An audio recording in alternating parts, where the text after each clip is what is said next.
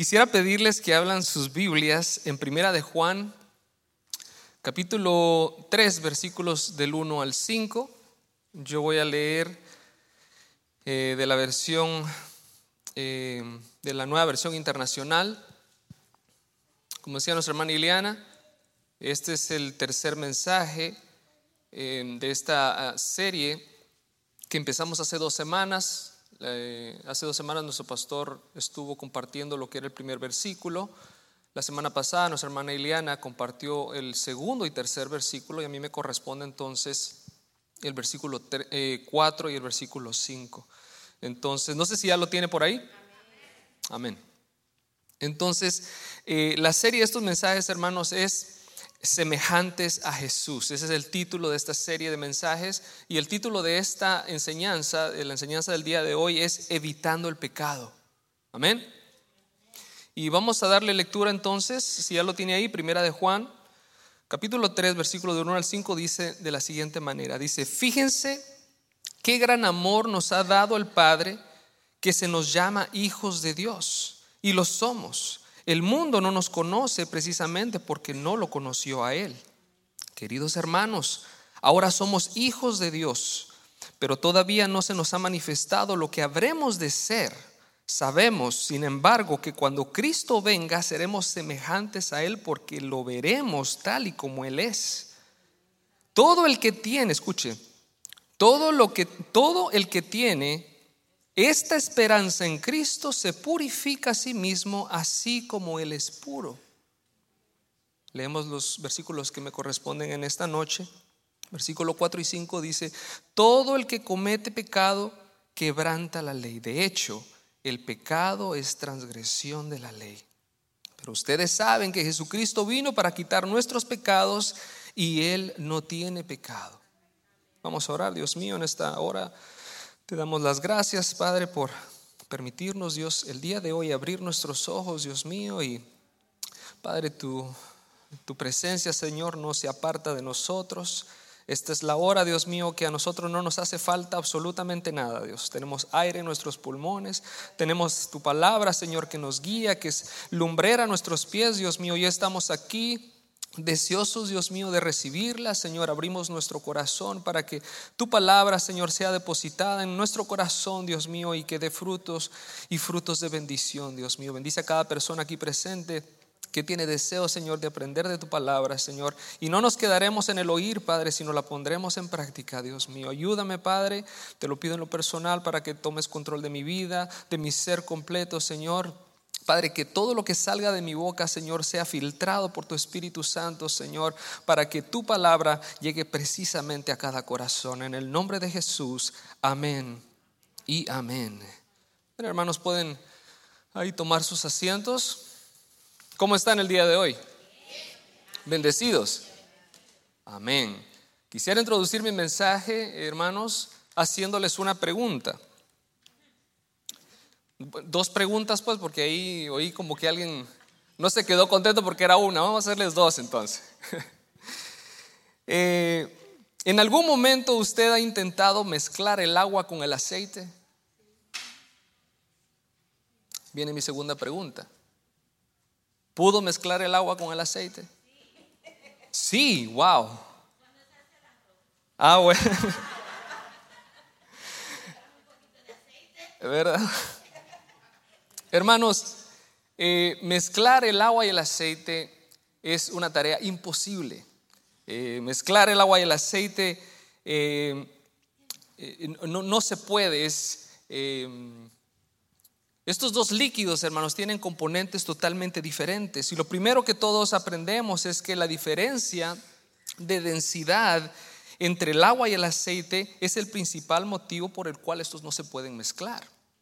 Como dice la hermana, se pueden usar juntos, pero cuando usted trata de mezclarlos, no se pueden mezclar. El agua y el aceite, ambas sustancias son líquidas a nuestros ojos, pero cada una con una densidad molecular distinta. Vuelvo y repito, por eso es que el agua y el aceite no se pueden mezclar. Lo que provoca que el aceite siempre eh, se quede arriba independientemente de la cantidad de agua o cantidad de aceite que se ponga. Mientras que el agua cuenta con polos positivos y negativos, como si fuera un imán, el líquido resultante de las aceitunas, o sea, el aceite, carece de estos polos positivos y negativos. Es decir, las moléculas que forman el agua son pequeñas y con cargas positivas y negativas. Por lo contrario, el aceite está formado por moléculas grandes, pero no contienen estas cargas eléctricas. De ahí la razón, hermanos, por la cual el agua y el aceite no se pueden mezclar. Y la razón por la cual traigo a su consideración, hermanos, esta ilustración es porque así mismo como el agua y el aceite no se pueden mezclar, en los versículos que leímos al principio de Primera de Juan, capítulo 3, versículos 4 y 5, Juan quiere que nosotros como hijos de Dios, como seguidores de Cristo, ¿cuántos seguidores de Cristo vemos aquí? Hay un énfasis en Juan que nosotros entendamos que la vida de un verdadero cristiano, seguidor de Jesús, y un estilo de vida donde habitualmente reina el pecado, no son compatibles. Y cuando leemos todo este pasaje completo, hermanos, que estamos estudiando de Primera de Juan, capítulo 3, versículos del 1 al 10, llama la atención que de los versículos 4 al 10, o sea, en apenas 6 versículos, la palabra pecado se repite en diez ocasiones. Independientemente de la versión que usted esté leyendo, aquí yo le di lectura a la nueva versión internacional, pero si usted tiene la Reina Valera o la Biblia de las Américas, la nueva traducción viviente o, la traducción al lenguaje actual, todas, del versículo 4 al versículo 10, apenas seis versículos, la palabra pecado se repite en diez ocasiones. Inclusive si usted la busca en una traducción ah, en inglés, es el mismo caso. Solamente en estos dos versículos que eh, vamos a estar estudiando en esta noche, el versículo 4 y el versículo 5, en apenas dos versículos la palabra pecado se repite en cuatro ocasiones. Fíjense lo que dice el, el versículo 4 y 5, vuelvo y repito, dice, todo el que comete pecado quebranta la ley. De hecho, el pecado es transgresión de la ley. Pero ustedes saben que Jesucristo vino para quitar nuestros pecados y Él no tiene pecado. En apenas dos versículos vemos que Juan hace mención de esta palabra en cuatro ocasiones. Obviamente aquí hay un énfasis que Juan quiere hacer acerca de este acto que no es del agrado del Señor. Eh, otra cosa que llama la atención es que esta no es la primera vez que Juan habla acerca del pecado en esta primera carta o primera epístola de él. Eh, en el primer capítulo, estamos en el capítulo 3, si retrocedemos al capítulo 1, en los primeros versículos vemos una serie de mensajes que él habla acerca del pecado. Yo quisiera revisar algunos. En primera de Juan, capítulo 1, versículo 7, dice, si vivimos en la luz, así como Dios está en la luz, entonces tenemos comunión unos con otros y la sangre de Jesús, su Hijo, nos limpia de todo pecado.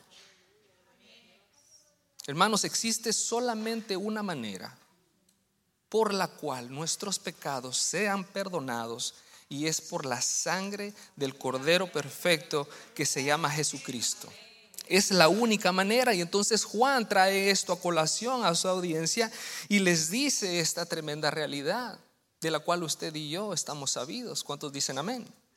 No existe otra manera, hermanos, de cómo nuestros pecados sean quitados de nuestra vida, seamos lavados, que no sea por la sangre de Jesús.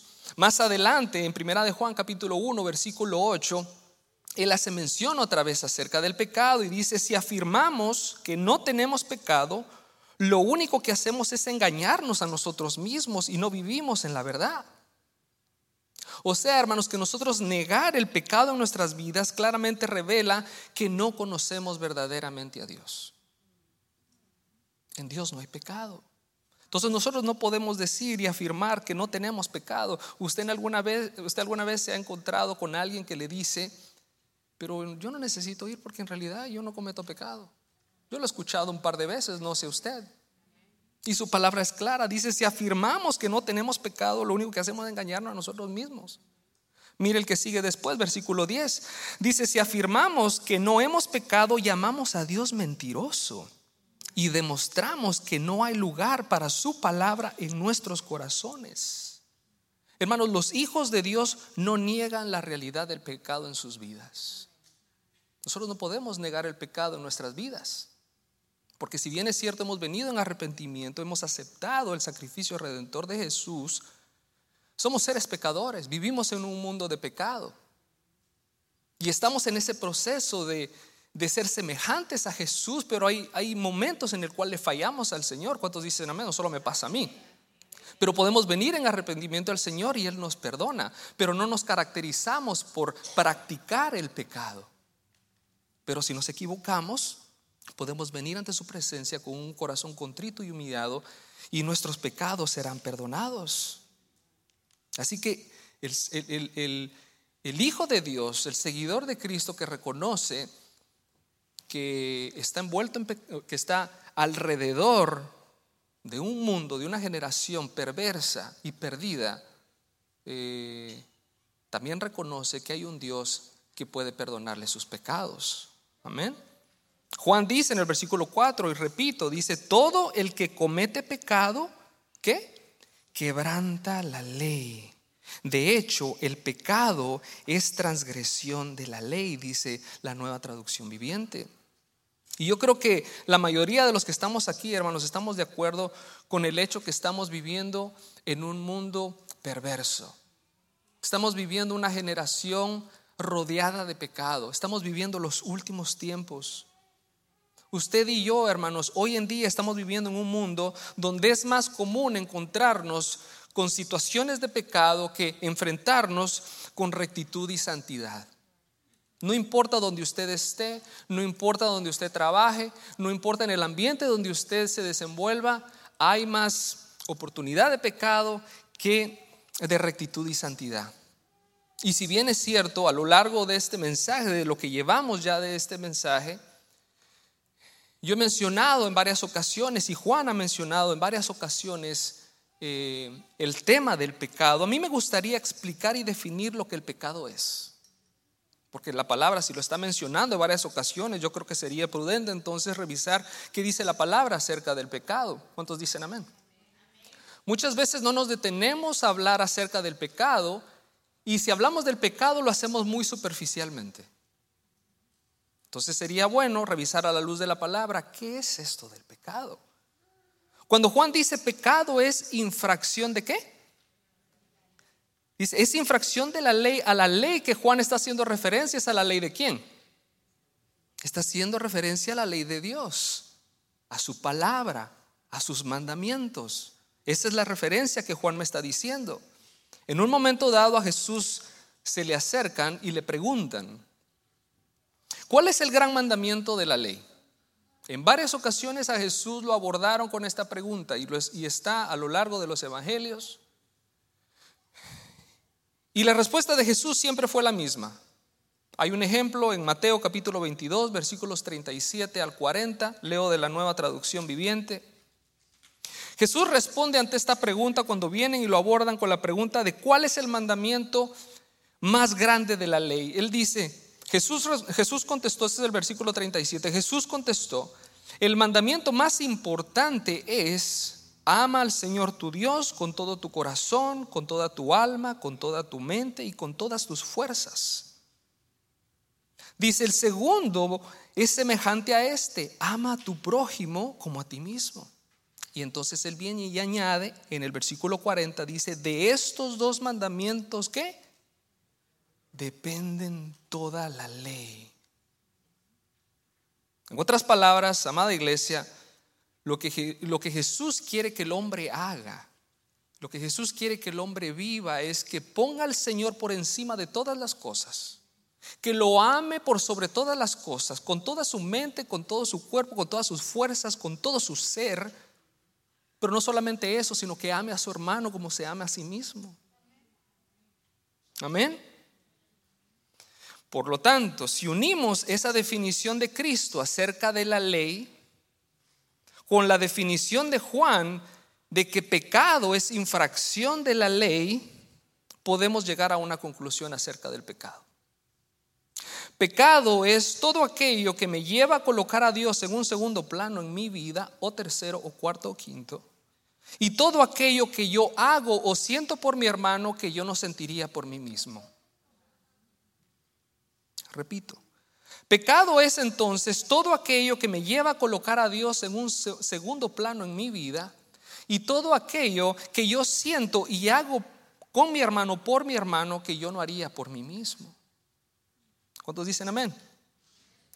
Y si, hermanos, si por ese estándar nos vamos, yo creo que nos quedamos atrás muchos, incluyéndome a mí, incluyéndonos algún grupo de por aquí, los que estamos aquí presentes. Todos nos quedamos cortos, hermanos, porque nadie ama a Dios perfectamente. Ninguno de los que estamos aquí ama a Dios perfectamente. Estamos en el proceso. Pero ninguno ama a Dios perfectamente, ni tampoco nadie ama a su prójimo como se ama a sí mismo. Muchas veces le decimos a alguien, we love you, le decimos, hasta, hasta en inglés le decimos. We love you guys, les decimos. ¿Verdad que sí? ¿Usted le ha dicho a alguien?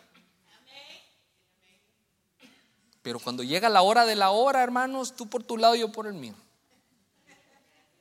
Eso es una realidad. Esa es la razón por la cual, hermanos, la Biblia dice en Romanos capítulo 3, versículos 24, 23 y 24, dice, pues todos hemos pecado, escuche, pues todos hemos pecado, nadie puede alcanzar la meta gloriosa establecida por Dios. Sin embargo, en su gracia, Dios gratuitamente nos hace justos a sus ojos por medio de quién? por medio de Cristo Jesús, quien nos libró del castigo de nuestros pecados.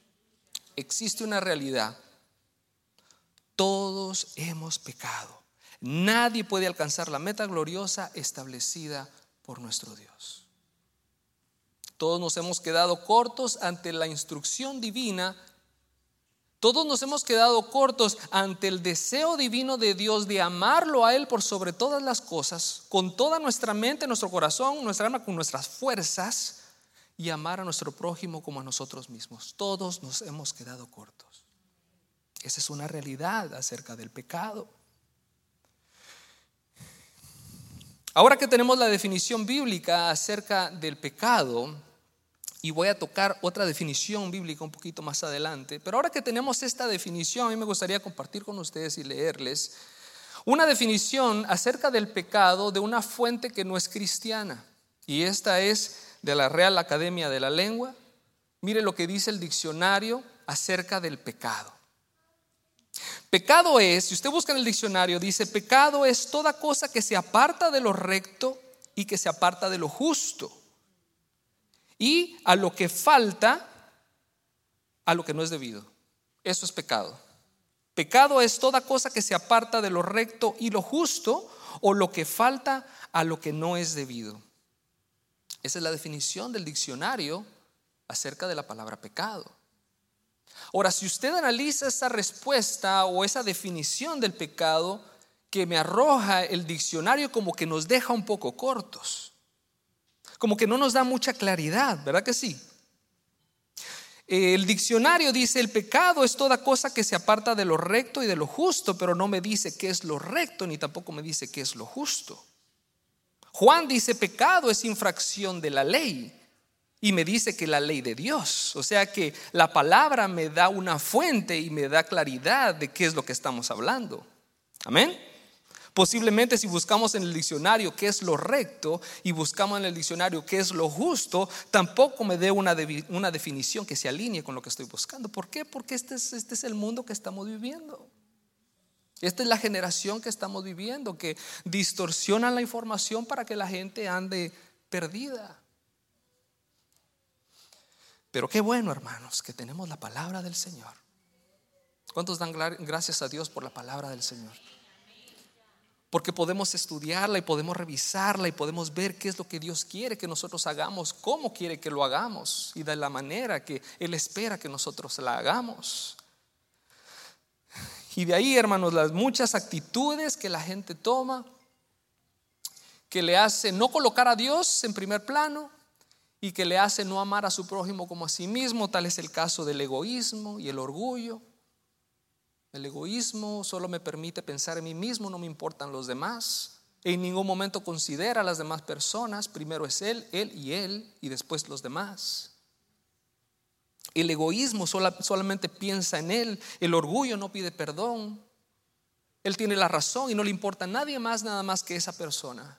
Esa persona con orgullo y con egoísmo no puede poner a Dios en primer plano, ni mucho menos amar a su prójimo como a sí mismo. La envidia y la queja. La queja trae ingratitud a las cosas que Dios nos ha dado. Y entonces nos quejamos por las cosas que no tenemos, pero no le agradecemos por las cosas que sí tenemos. Y ahí, hermanos, yo no me puedo poner a, hablar de las cosas que son pecados, porque más adelante, creo que es, no es la semana que viene, sino la que sigue, también se va a hablar acerca del pecado. Así que yo quiero eh, eh, eh, tocar el tema del pecado en un amplio aspecto. Amén. y a eso le podemos agregar la lujuria, la inmoralidad, la vanidad y tantas cosas más, incluyendo los diez mandamientos, no matarás, no desearás a la mujer de tu prójimo, eh, no robarás, y a eso le agregamos eh, las, las, los secuestros, las violaciones y tantas cosas que hay allá en el mundo. Amén. Pero hay una última definición acerca del pecado que está en la Biblia también y se encuentra en Santiago capítulo 4 versículo 17. Mire lo que dice Santiago. Yo leo de la Biblia de las Américas, dice, a aquel pues que sabe hacer lo bueno y no lo hace, le es pecado.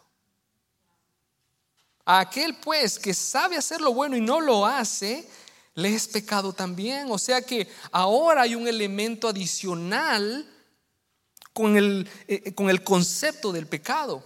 Bíblicamente hablando, hermanos, no solamente hacer lo malo es pecado.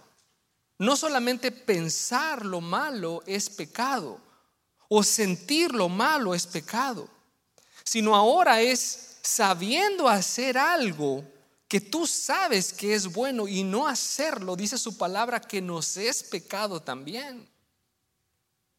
Existen pecados de comisión cuando yo cometo un pecado, pero hay pecados de omisión también cuando yo sé que hay algo que se tiene que hacer y no lo hago también. Me es pecado. El pecado, amada iglesia, no es algo sin importancia. El Hijo de Dios no toma el pecado a la ligera, lo toma en serio. Fíjense que, fíjense lo que dice la Biblia acerca de qué tan serio es este tema del pecado. Yo quisiera leer algunos versículos que me dan mucha claridad acerca de la seriedad que es el pecado en nuestras vidas. Génesis capítulo 2, versículo 17, Reina Valera dice, mas el árbol de la ciencia del bien y del mal no comerás, porque el día que de él comieres ciertamente morirás. Un pecado en contra de Dios. Un pecado en contra de Dios y hubo sentencia de muerte, no solamente para Adán y Eva, sino para toda la humanidad. Romanos capítulo 6, versículo 23 dice, porque la paga del pecado es qué? Es muerte. El pecado, porque la paga del pecado es muerte. Santiago capítulo 1, versículo 15. Dice, los malos deseos nos llevan a pecar y cuando vivimos solo para hacer lo malo, lo único que nos espera es la muerte eterna. Usted se está dando cuenta que una y otra vez la palabra nos dice que la consecuencia del pecado es muerte. Romanos capítulo 6, versículo 16. Dice, no se dan cuenta de que uno se convierte en esclavo de todo lo que decide obedecer. Uno puede ser esclavo del pecado, lo cual lleva a la muerte. Una vez más. Romanos capítulo 8, versículo 6 dice, por lo tanto, permitir que la naturaleza pecaminosa les controle la mente lleva a la muerte. Romanos 8:13 Dice, porque si vivís conforme a la carne, ciertamente habréis de morir. La palabra reitera una vez más que hay consecuencia cuando se comete un pecado. Cuando se comete un pecado. Y entonces el Hijo de Dios analiza esto que dice su palabra y entonces toma en serio el pecado. ¿Cuántos de los que estamos aquí tomamos en serio el pecado? No nos consideramos con practicar el pecado, si bien es cierto le fallamos al Señor, pero nos alejamos del pecado y no nos caracterizamos por practicarlo. El pecado, amada iglesia, trae consigo muerte, su palabra claramente lo dice. Muerte espiritual, el pecado trae muerte emocional, hay mucha gente que emocionalmente se está muriendo allá afuera porque vive una vida de pecado. El pecado trae una muerte física. Hay mucha gente que está postrada en un hospital el día de hoy porque practica el pecado. Y últimamente, hermanos, el pecado trae muerte eterna. Esa es una realidad. Y así era que estábamos, hermanos. Así era que estábamos nosotros. Su palabra dice que estábamos muertos en delitos y pecados antes de venir a Cristo. Estábamos, hermanos, irremediablemente separados y muertos espiritualmente. Dígale, al hermano que, que está ahí a su lado. Yo sé que ahí lo está viendo, pero no sabe todavía qué le va a decir. Dígale, pero Dios. Hermanos, los peros de la Biblia son poderosos. Los peros de la Biblia, hermanos, son grandiosos. Mire lo que dice el versículo 5. Hemos revisado lo que dice el versículo 4. Dice, el pecado es infracción de la ley. El que comete pecado infringe la ley. Hemos visto cuál es la ley del Señor. Cuando vienen y lo abordan con la pregunta, Él dice, el más grande de, de, los mandamientos es, me amarás a mí con toda tu mente, con todo tu cuerpo, con todo tu ser, con todas tus fuerzas, y amarás a tu prójimo como ti. Ya vimos el resumen de la ley. Amén. Vimos la consecuencia del pecado también. la consecuencia del pecado es que es muerte. Ahora pasemos al versículo 5. Mire lo que dice. Esto es poderoso. La nueva versión internacional. Dice, pero ustedes saben que Jesucristo se manifestó para quitar nuestros pecados. Y Él no tiene pecado. Wow. Hermanos, ese pero ese pero es glorioso. Ese pero es extraordinario cuando usted lo analiza. Ese pero humanamente no tiene sentido. Porque Dios no nos trata según como nosotros lo tratamos a Él. Él nos amó incondicionalmente y mandó a su único hijo a morir por nosotros. Ese pero es extraordinario de no haber sido por la intervención de Jesús, amada iglesia, todos nosotros fuésemos seres sin esperanza. Andaríamos por el mundo, hermanos, a la deriva y no tuviéramos destino. Nuestro único destino sería la muerte eterna. Pero gracias a nuestro Salvador, gracias a Jesucristo que vino a esta tierra, se despojó de sus derechos divinos y vino a morir por ti, por mí. Gracias Señor. Amén. Si se lo va a dar, déselo fuerte.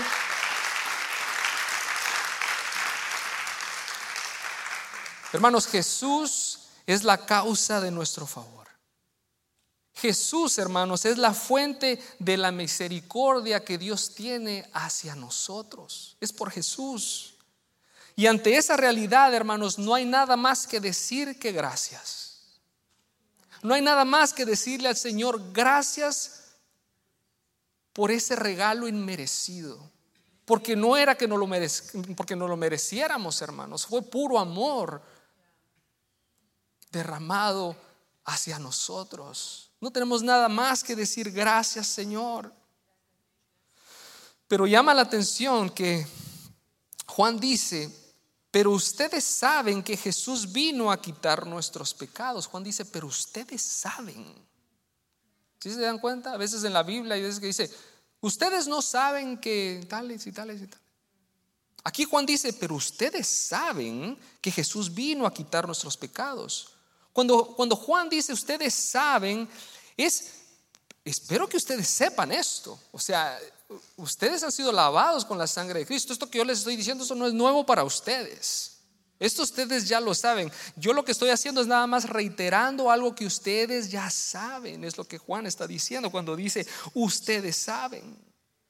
Jesús vino para quitar nuestros pecados. ¿Cuántos de los que están aquí, hermanos, saben que Cristo vino aquí a morir por nosotros y quitarnos nuestros pecados?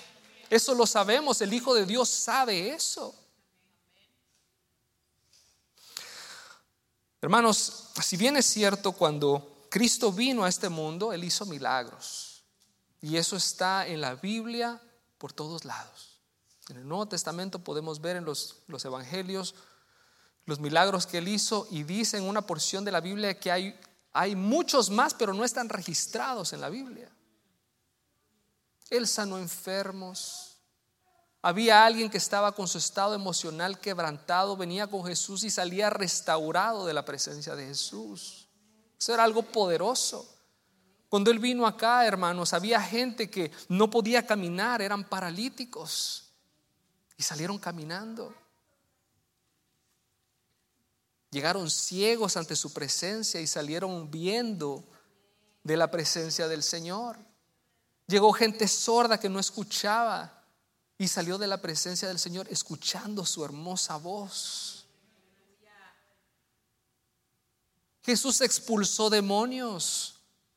Los demonios no podían estar ante la presencia del Señor. No nos atormentes, decían los espíritus malignos, solamente con la presencia de Dios. Jesús vino a hacer muchas obras impresionantes con su palabra, con, sus, eh, eh, eh, con lo que él le decía, los vientos, sosiégate y se sosegaba los vientos y la mar. Experimentar eso, hermanos, fue algo poderoso, me imagino. Resucitar a las personas que estaban muertas, a Lázaro. Jesús cuando él vino, hermanos, vino a hacer cosas grandiosas y extraordinarias. ¿Cuántos dicen amén? Pero la misión principal de Jesús de venir a esta tierra fue para morir por nuestros pecados. Si bien es cierto, en el proceso Él hizo cosas maravillosas, su misión principal era venir a darle esperanza a la humanidad.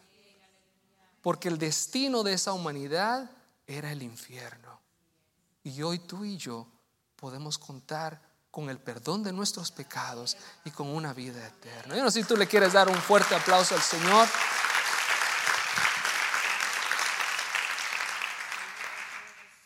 Gracias, Señor. Mire lo que dice segunda de Corintios capítulo 5 versículo 21. Dice, Cristo nunca pecó. Si lo dice la Biblia, yo lo creo.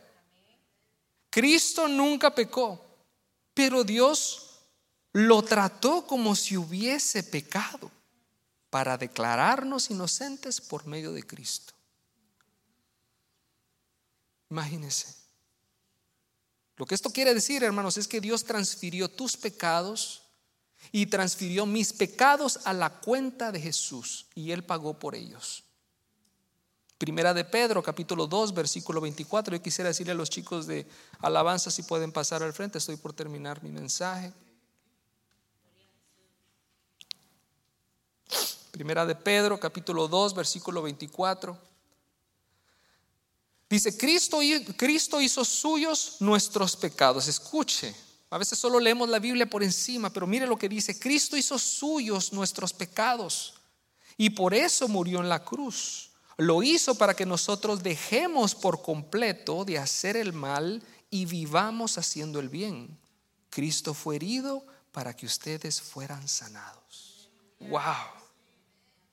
Dice que Cristo hizo suyos nuestros pecados. Hermanos, ¿quiénes somos nosotros para que alguien tome esa facturita? Muerte, hermanos. Y fue colocado a la cuenta de Jesús. Cuando Juan dice en el versículo 5, pero ustedes saben, esto no es nuevo lo que yo les estoy diciendo, ustedes saben, ustedes conocen de Dios Ustedes saben que Jesucristo se manifestó o vino para quitar nuestros pecados. Cuando dice nuestros pecados, no se refiere a un pecado nada más. Él habla en plural y dice nuestros pecados. Y, si tú le has entregado, tú que estás aquí, tú le has entregado tu vida al Señor, tú has venido en arrepentimiento, has aceptado el, el plan de salvación y lo has aceptado como tu único Señor, como tu único Salvador en tu vida. Quiere decir que tus pecados pasados, presentes y futuros han sido pagados por el Señor. Quiero aclarar algo rapidito. Tus, tus pecados pasados, cuando me refiero a tus pecados futuros, no quiere decir de que nosotros deliberadamente vamos a estar pecando. Lo que quiero decir es de que en el proceso de nuestro diario vivir van a haber momentos en el cual le vamos a fallar al Señor. Vamos a tener la libertad de buscar su presencia, pedirle perdón con un corazón contrito y humillado. Y esos también ya los perdonó el Señor. Tú que has aceptado el plan de salvación. Pero posiblemente el día de hoy habrán visitas. Yo no sé si en medio de nosotros habrán visitas. O posiblemente en el transcurso de la semana, en el transcurso de los días, alguien va a escuchar el mensaje por medio de las diferentes plataformas de la iglesia. Pero déjame decirte que si tú no has venido al Señor en arrepentimiento, tú estás cargando con tus propios pecados. Y déjame decirte que esos pecados pueden ser muy pesados. A tal punto que esos pecados te pueden, te pueden estar trayendo hoy en día muerte física, muerte espiritual, muerte emocional. Pero Cristo te espera con los brazos abiertos. Hoy es un bonito día como para que tú digas, Dios mío, yo no sabía de esto. Yo no sabía que tú habías muerto por mis pecados. Y que al aceptar el plan de salvación y al aceptarte a ti como mi único Señor, yo ya no tengo que cargar con esos pecados. Al final del servicio yo quisiera generar ahí un tiempo para alguien que esté aquí posiblemente, alguna visita, que no ha entregado su vida al Señor. Hoy es la oportunidad para que tú abras tu corazón y le entregues tu vida al Señor. Dios es un Dios de oportunidades y tu oportunidad es hoy. Gloria al Señor.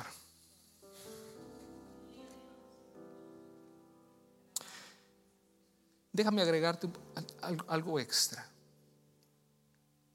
No importa qué tan grande sea tu pecado. No importa qué tan profundo sea tu pecado o qué tan viejo sea tu pecado. No hay pecado grande ni pecado chico para el Señor. Él te puede liberar de tu pecado. Él tiene la capacidad de hacerte libre el día que tú decidas aceptarlo en tu corazón.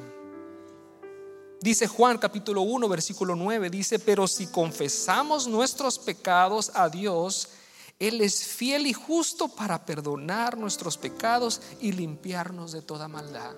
Se requiere nada más de arrepentimiento. Se requiere nada más que tú vengas reconociendo su señorío sobre tu vida y aceptar que Él es el único que puede limpiar tus pecados. Amén. Ahora, eh, para que Cristo tuviese la capacidad, hermanos, de lavar nuestros pecados y quitarnos los pecados de nuestra vida, había que cumplir con un requisito y una condición. Y ese requisito era que en Jesús mismo no hubiese pecado. Por eso es que Juan se toma el detalle de agregarle en el versículo 5. Dice, pero ustedes saben que Jesucristo se manifestó o vino para quitar nuestros pecados y Él viene y agrega, se toma el detalle de decir, y Él no tiene pecado. En otra versión dice, y en Él no hay pecado. Hermanos, en Jesús, en la persona de Jesús, En la vida de Jesús no existió el pecado. Hebreos capítulo 4, versículo 15 dice, porque no tenemos un sumo sacerdote que no pueda compadecerse de nuestras debilidades, sino uno que fue tentado en todo según nuestra semejanza, pero sin pecado. Hermanos, Jesús fue tentado de la misma forma como tú y yo somos tentados todos los días. La única diferencia es de que no hubo pecado en él. Hebreos capítulo 7, versículo 26 dice, nos conviene tener un sumo sacerdote así, obviamente refiriéndose a Jesús, santo, irreprochable, puro, apartado de los pecadores y exaltado sobre todos los cielos. Una y otra vez. Primera de Pedro, capítulo 2, versículo 22. Dice, el cual no cometió pecado, ni engaño alguno se halló en su boca.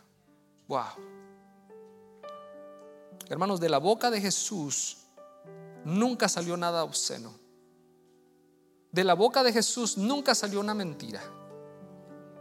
De la boca de Jesús nunca salió un mensaje de, Dios distorsionado a la conveniencia de Jesús. De la boca de Jesús salía verdad. Salía verdad, verdad todo el tiempo. Salía amor, salía paz, salían cosas positivas de la boca de nuestro Señor. Y como dice la palabra, de la abundancia del corazón, ¿qué dice? Habla la boca. O sea que Juan, hermanos, Pedro, mejor dicho, nos dice de que ni engaño alguno se oye en la boca de, de Jesús. Pero cuando dice aquí que de la abundancia del corazón habla la boca, o sea que a mí me dice que en el corazón de Jesús tampoco se oyó nada malo. Porque lo que había en su corazón era lo que salía de su boca. Amada iglesia, el Hijo de Dios, el seguidor de Cristo, no puede tomar el pecado a la ligera. Si bien es cierto, hemos sido lavados y hemos sido comprados con la sangre de Cristo, nosotros estamos llamados a ser diferentes a los demás. Esta serie se llama Semejantes a Jesús y hemos visto la perfección de Jesús. Y estamos en el proceso. Estamos en el proceso de santificarnos para Él. Es un proceso que cuesta, claro que sí, pero tenemos al Espíritu Santo que nos ayuda todos los días. El Hijo de Dios no practica el pecado. Se va a equivocar, sí se va a equivocar pero no lo practica. No se caracteriza por tener una vida de pecado. Amada iglesia, seamos semejantes a Jesús. El llamado está ahí.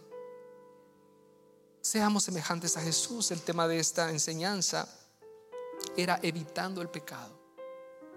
No importa en qué área tú trabajes, con qué grupo de gente tú te relaciones en tu trabajo.